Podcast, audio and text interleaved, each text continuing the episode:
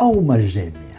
Todo mundo está em busca de um amor mais profundo, um elemento romântico, achar a alma gêmea que se encaixa no coração. Mas será que importa ser muito parecido ou realmente a alma gêmea é de alguém totalmente diferente? Tão interessante ver que essa profundidade do amor se vê na vida de Jacó e Raquel. Não é só a emoção do momento. Jacó trabalhou sete, ou seja, 14 anos de espera era por Raquel, pelo tanto que a amava e isso lhe pareceu pouco tempo. Precisamos de amor, de algo romântico que seja duradouro, que dure para sempre, todo o tempo. Esse é o verdadeiro sentido da alma gêmea.